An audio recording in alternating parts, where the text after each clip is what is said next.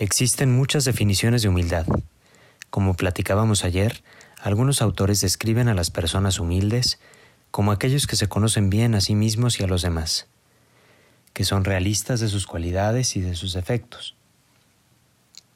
No presumen mucho sus logros, son personas modestas, pero tampoco niegan que han tenido éxitos. Por ejemplo, cuando hacen algo bien, aceptan que se den cuenta a los demás y los puedan felicitar. Una persona humilde es muy realista, sabe que tiene un valor único. En donde vive no se cree que no vale nada como insignificante, ni tampoco se siente más que los demás. Al contrario, normalmente es abierto a recibir consejos y le dedica mucho tiempo a ayudar y compartir con los demás. Lo más importante de una persona humilde es su capacidad de apreciar el valor que tienen las personas y las cosas, respeta sus diferencias. Por eso con las personas humildes nos sentimos cómodos.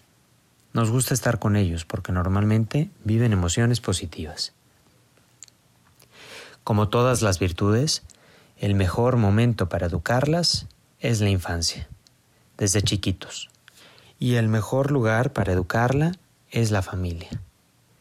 Como cualquier otra virtud, se transmite a través del ejemplo de los grandes. Cuando un niño ve un acto de humildad, está invitado a imitarlo. Los niños lo van descubriendo en los pequeños actos de cada día. Dos elementos claves para enseñar la humildad son, uno, el perdón. Perdonar y pedir perdón está lleno de beneficios. Al reconocer que a veces nos equivocamos, estamos enseñando a los niños a perdonar. Y dos, la gratitud. Un niño que es agradecido reconoce con humildad todos los regalos que Dios y los demás le han dado, y ese es un gran signo de humildad. Seguiremos mañana con más estrategias para vivir la virtud de la humildad en la familia. Espéralo.